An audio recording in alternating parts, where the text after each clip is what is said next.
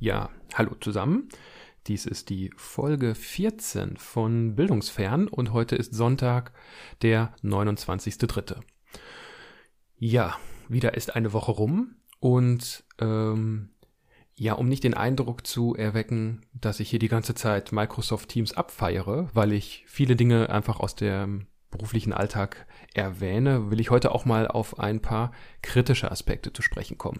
Denn es ist natürlich nicht alles Gold ähm, in Microsoft Teams und es gibt viele Dinge, die extrem problematisch sind. Und da wollte ich heute mal so einen kleinen Einblick gewähren, um eben auch die andere Seite der Medaille mal ein wenig zu beleuchten, denn egal welche Technologie im Moment da gehypt, äh, hochgehalten wird oder kritisiert wird, es gibt immer mehrere Wahrheiten, mehrere Sichten auf das Problem. Ich äh, sehe es auch von der administrativen Seite, da wir bei uns auch äh, eine Gruppe eingerichtet haben, die sich um die Administration kümmert.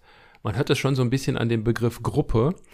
Es ist nicht damit getan, dass sich einer damit mal zusammensetzt. Im Moment sind wir da, lassen Sie, lasst mich kurz durchzählen. Eins, zwei, drei, vier ähm, Personen. Jetzt ist noch ein fünfter hinzugekommen alle mit einem IT-Hintergrund, die sich damit beschäftigen und auch ganz häufig darüber ärgern.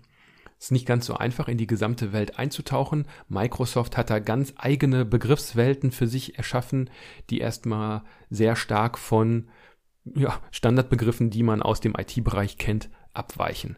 Und das ist extrem schade, weil man eben sich nicht auf das verlassen kann, was man vielleicht schon mal studiert und gelernt hat, sondern man muss eben wieder neu lernen, dazu denken. Ja, okay, nach einer Weile geht das dann auch. Ähm, aber trotzdem bleiben Dinge, die einem nicht erklärlich sind, nicht einsichtig sind. Dinge vor allem, die extrem trivial erscheinen. So Sachen wie, zeig mir doch mal alle Teams an, die es innerhalb meines Tenants gibt. Da kann ich dann so durchscrollen und hab dann auch so eine ungefähre Liste, kann das aber zum Beispiel nicht online über oder über so ein PowerShell-Skript abrufen. Ähm, oder hier hast du eine Liste mit Teams, sortier mir das doch mal bitte nach Erstelldatum. Alles irgendwie Dinge, die ich erstmal für recht simpel er, erachte, die aber nicht funktionieren. Oder wir haben ein Problem, dass wir seit Beginn haben, dass in einem Teamkalender Termine in der Weboberfläche nicht kopiert werden können in einen anderen Kalender. Da das leider unser Hauptkollegiumskalender ist, wo alle Termine reinfallen, ist das natürlich ein Problem. Und was mich besonders ärgert ist, es scheint ein Serverproblem zu sein, denn als Meldung kriege ich einen 503-Error, aber auch keine weitere Information. Ja, was mich dann noch mehr geärgert hat an der Stelle ist das ganze äh, Support-System. Ähm, wir hatten am Anfang äh, Support von einer deutschen Firma mit eingekauft, haben dann aber festgestellt, dass der nicht so zufriedenstellend war, wie uns das erhofft hatten. Also die konnten als auch nicht unbedingt mehr Probleme lösen als wir, beziehungsweise ich hatte häufiger mehr so das Gefühl, wir lösen da gemeinsam Probleme und sie lernen genauso viel dazu wie wir auch und dann dachten wir uns, dann müssen wir da aber jetzt auch kein Geld für investieren. Weiterhin gibt es natürlich den Microsoft Support, wo man ein Ticket aufmachen kann. Und da ist das Problem, es ist meist eine, eine, eine Sprachbarriere. Die werden irgendwo abgearbeitet, ich habe keine Ahnung wo. Ähm, nur in einem Fall bin ich tatsächlich mal definitiv in Deutschland, in München gelandet. Da hatten sie aus Versehen mal ihre Support-Datenbank ins Netz gestellt und da waren dann ja Tickets von allen möglichen Kunden öffentlich zugreifbar und als ich da mal nachgefragt habe, ob unsere Daten auch dabei sind, da wurde ich dann nach München weitergeleitet. Ansonsten aber, etwa bei dieser Kalenderaktion, habe ich hin und her geschrieben, äh, auch verschiedene Telefonate geführt und bin da leider nicht weitergekommen. Vor allem, was mich geärgert hat, ich musste einfach extrem viel machen.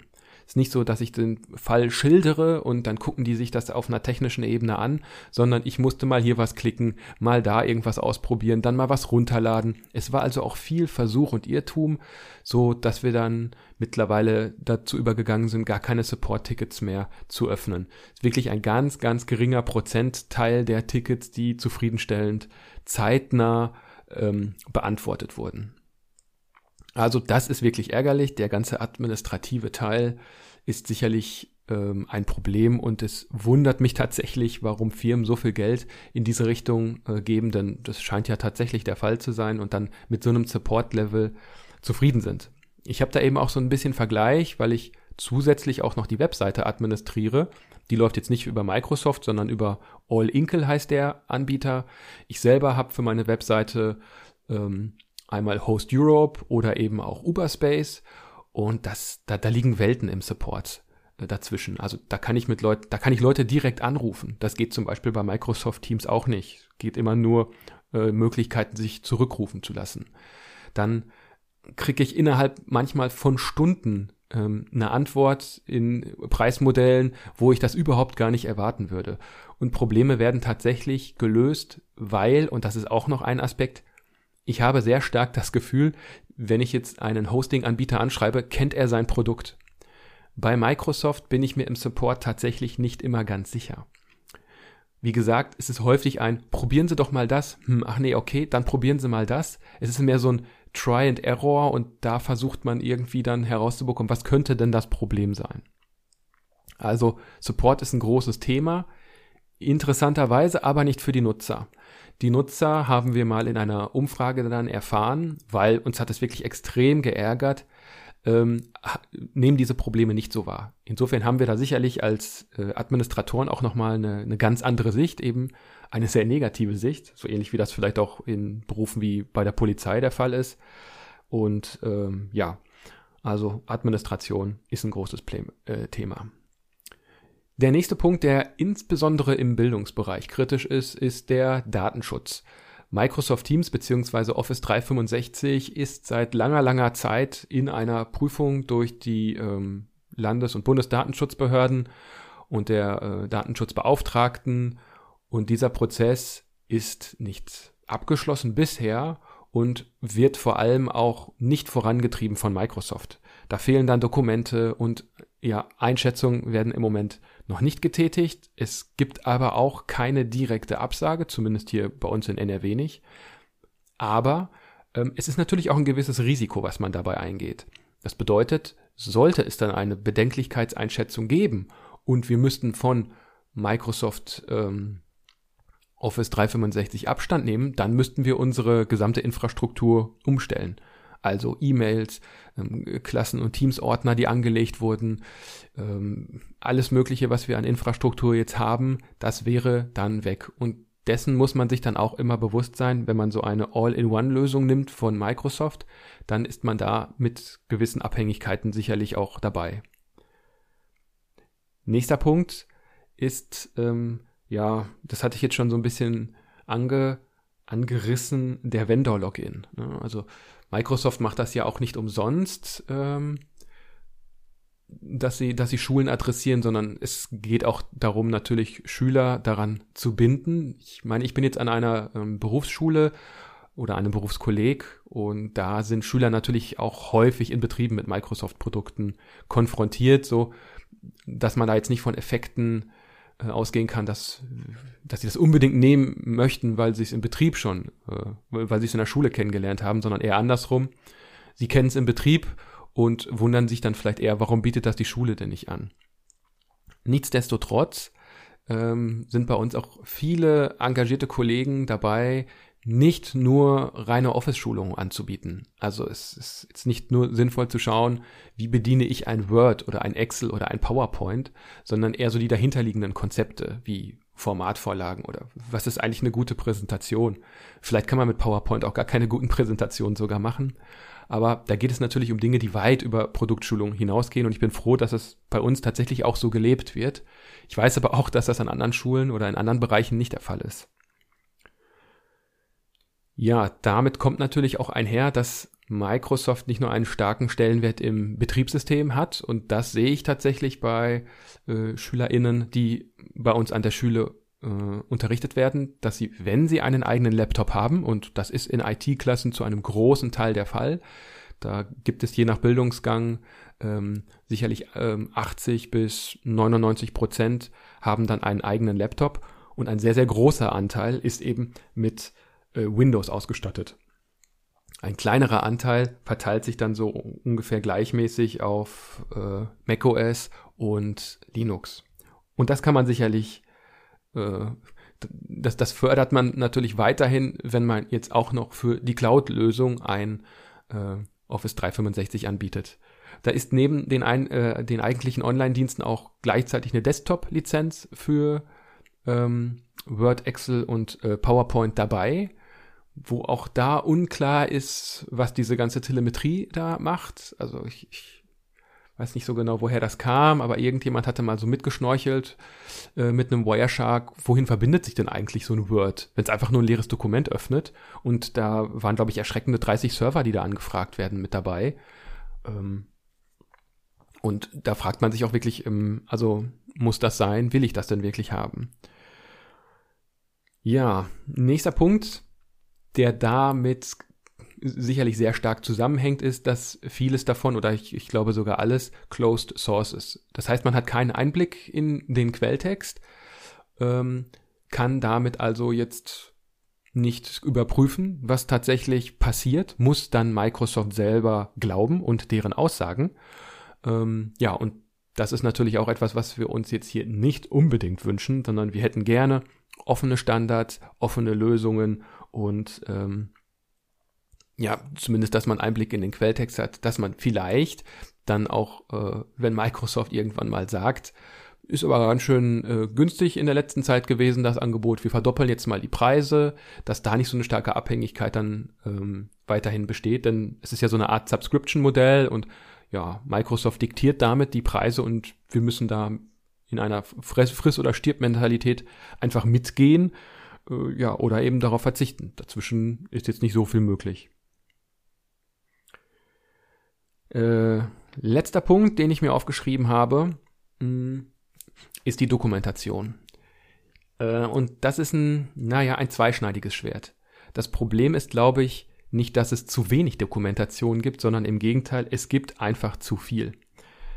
Äh, es ist auch jetzt nicht so, dass es da so eine Startseite gibt, durch die man sich dann thematisch irgendwie durchhangelt, sondern das ist mehr so eine Art, ich google mal meine Fehlerbeschreibung und mh, mm, ich kann das vielleicht so im Vergleich zu macOS sagen. Wenn ich das mache äh, für ein Mac-spezifisches Problem, lande ich ganz häufig auf Seiten von Apple. Wenn ich das für Microsoft mache, lande ich nur eher selten bei der Microsoft eigenen Dokumentation, sondern häufig in Foren-Einträgen, wo irgendwelche Leute irgendwas glauben, auf irgendeine Art und Weise gelöst zu haben. Wenn ich mit dem äh, Support Kontakt habe, dann bekomme ich meist ellenlange Links äh, zugeschickt, die ich mir dann anschaue und ähm, die auch in in epischer Länge äh, Dinge beschreiben und erläutern. Und das ist ein, ein so gigantisches Produktgeflecht, was dahinter steckt, ähm, dass man tatsächlich davon ausgehen muss, dass das muss man studieren. Also das ist jetzt nichts, was man tatsächlich einfach mal so versteht. Vielleicht kommt das auch daher, dass Microsoft selbst und die Mitarbeiter gar nicht so genau wissen, wie ihre Produkte denn letztendlich funktionieren. Und deshalb ist es meist ein zu viel an Dokumentation. Also da werden Dinge dann beschrieben, von, da, von denen ich nicht genau weiß, brauche ich das jetzt? Habe ich diese Produktlizenz? Gibt es da noch ein anderes Produkt, was jetzt gerade beschrieben wird, was ich noch in irgendeiner Form da hinzubuchen muss? Mache ich das über eine Weboberfläche? Brauche ich da eine PowerShell? Muss ich in der PowerShell noch zusätzliche Module installieren? Bis hin zu, ja, da gibt es ein Modul, aber das aktuelle Modul muss man deinstallieren und dann eine Preview-Version eines neueren Modules installieren, um dann eine Funktionalität darzustellen. Ich glaube, da ging es irgendwie was um Rechte-Management. Also das ist total konfus und alles andere als bedienerfreundlich. Das sind wirklich Vollzeitstellen, die sich dann mit sowas äh, auseinandersetzen müssen und nichts, was man so als äh, IT-Admin in einer Schule noch nebenher noch so machen möchte. Also Dokumentation an der Stelle, was den Umfang angeht, Riesenproblem aus meiner Sicht. Anderes Problem der Dokumentation ist, dass ich standardmäßig auf einer deutsch, automatisch deutsch übersetzten Seite lande, wenn ich irgendetwas anklicke das steht zwar auch alles schön oben drüber und mit einem Klick bin ich dann auch ruckzuck bei der englischen Version, aber diese Übersetzung ist, es fällt einem am Anfang gar nicht so auf, dann liest man die ersten Absätze und dann kommt man irgendwie an so eine Stelle und denkt sich, das ergibt überhaupt gar keinen Sinn, dieser Satz oder dieser Begriff an der Stelle, bis man dann feststellt, ach ja, falsche Version, englische Version und dann weiß man auch meist, was gemeint ist. Also vielleicht kann man es auch irgendwo ausschalten und ich äh, tue Ihnen da jetzt so Unrecht. Hm. Aber ich, ich, ich würde einfach mal vermuten, dass eine Dokumentation für einen Muttersprachler nochmal einfach neu erfasst oder verfasst oder zumindest mal gegengelesen äh, werden müsste und nicht einfach nur automatisch übersetzt. Ich vermute, dass es einfach an der Menge der D äh, Dokumentation liegt, dass das nicht äh, so ohne weiteres geht. Ja, das war jetzt so mein Rant, sag ich mal, zu äh, Office 365. Also Dinge, die nicht so gut laufen, die nicht so toll sind und die man auf alle Fälle im Hinterkopf hat, oder haben sollte, wenn man irgendwann das Ganze mal so evaluiert und sich mal anschaut, was haben wir jetzt aus der äh, aus dieser Zeit gelernt, was ist gut gelaufen, was ist nicht so gut gelaufen. Und da muss man dann einfach auch ehrlich sein, dass bestimmte Dinge einfach äh, problematisch sind und man nicht einfach nur alles ähm, hochjubeln kann. Kommen wir noch zu etwas Inhaltlichem, denn ich habe heute äh, auch ein bisschen gearbeitet. Äh, wir haben morgen Abnahmen mit einer ähm, Abschlussklasse und da gab es noch die Möglichkeiten für die Prüfungsvorbereitung einzelne Skripte zu erstellen. Diese Skripte haben wir dann äh, thematisch an Gruppen verteilt. Das haben wir auch schon vor, vor vielen, vielen Wochen gemacht, also lange bevor die Schulschließungen ein Thema waren und haben das jetzt zum Anlass genommen, das nochmal aufleben zu lassen, sodass diese ähm, Skripte fertiggestellt werden. Äh, was dann recht schön war, ist, dass, äh, dass die das in Word Online gemacht haben. Also hier jetzt mal wieder ein, Feature von Word Online und ich dann direkt im Dokument ähm, Anmerkungen vornehmen konnte. Das geht sicherlich auch äh, per Mail, wenn man das hin und her schickt. Auf diese Weise ist es aber auch ähm, sicherlich gut machbar. Ein Aspekt, den ich sehr interessant fand, war, ähm, der allerdings auch wieder in die Datenschutzproblematik äh, reinspielt. Ich konnte, nachdem dann die Schüler mir eine neue Version zugeschickt haben, am Rand sehen, wer zu welcher Zeit was dort eingetragen hat. Und das ist insofern interessant, weil ich jetzt auch sehen konnte erstmal, wann wird sowas bearbeitet und man kann auch ungefähr erkennen, wie lange hat man sich denn damit beschäftigt. Und das ist natürlich äh, bei manchen Dokumenten erschreckend gewesen. Ähm, die Zeit war sicherlich noch okay. Das war zum Beispiel gestern Abend um 10 Uhr, also 22 Uhr. Das scheint für manche eine produktive Zeit zu sein. Und warum dann also auch nicht die Abendstunden nutzen? Aber ich habe dann nur so Zeitänderungen gesehen, die in so einem Zeithorizont von 10, 15 Minuten lagen. Und dann gab es eine Rückmeldung, so, wir haben das überarbeitet, können Sie nochmal drüber schauen. Und als ich dann drüber geschaut habe, habe ich erstmal gesehen, dass viele Punkte, oder nicht alle Punkte zumindest, die ich angemerkt habe, bearbeitet wurden. Sondern man hat sich, glaube ich, die herausgegriffen, die man schnell mal eben lösen konnte und äh, hat dann nur die ähm, umgesetzt. Äh, das ist aber jetzt ähm, unabhängig davon, ob man das jetzt synchron, asynchron, online, wie auch immer macht. Äh, das ist äh, einfach äh, abhängig vom Schüler und inwieweit er tatsächlich einen Sinn in einer Aufgabe sieht oder inwieweit er jetzt nur das macht, um so gerade dem, äh, dem Lehrer zu gefallen. Oder der Lehrerin. Ja, hier also auf jeden Fall interessant. Bei Word Online kann ich sehen, wer wann was äh, zu welcher Uhrzeit bearbeitet hat unter datenschutzrechtlichen Aspekten schwierig. Ähm, deswegen äh, brauchen wir auch eine Einverständniserklärung der Schüler, wenn sie das benutzen möchten. Ähm, wenn sie das nicht möchten, dann bekommen sie Accounts mit einer Nummer und äh, aus dieser Nummer ist nicht direkt äh, zurückzuschließen auf den äh, eigentlichen Namen des Schülers. Also ist eine Art von Pseudonymisierung, die dahinter steckt dann würde ich das natürlich nicht sehen und ich sehe dann einfach nur, dass eine Nummer da etwas ähm, bearbeitet hat. Wenn ich mit der Zeit natürlich ungefähr weiß, okay, welche Nummer ist das, welche Klasse, ah, das ist der oder der, ähm, dann würde ich sowas auch rausbekommen, denn tatsächlich ist die Zahl derjenigen, die das äh, nicht möchten und ihren Namen nicht an Microsoft übermittelt haben möchten, äh, wirklich sehr, sehr gering. Und äh, ja, an dieser Stelle vielleicht auch dann tatsächlich wieder ein Problem, Wobei letztendlich, also so richtig produktiv nutzen kann man es eigentlich auch nur, wenn man seinen Namen da übermittelt. Und vielleicht ist die Kosten-Nutzen-Rechnung an der Stelle auch eher nicht so groß. Habe ich zumindest gedacht, bis ich dann jetzt solche Dinge gesehen habe.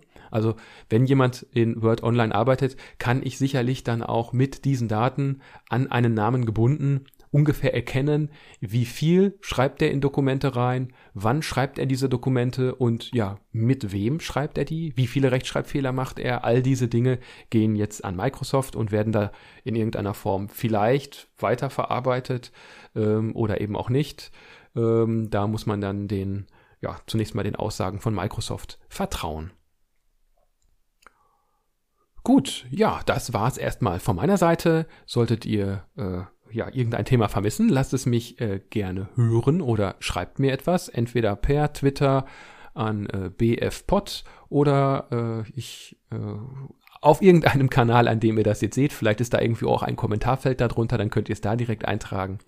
Ansonsten wünsche ich euch noch einen schönen Sonntag, bleibt gesund, wascht euch die Hände und bleibt zu Hause. Draußen ist eh Mistwetter. Ciao.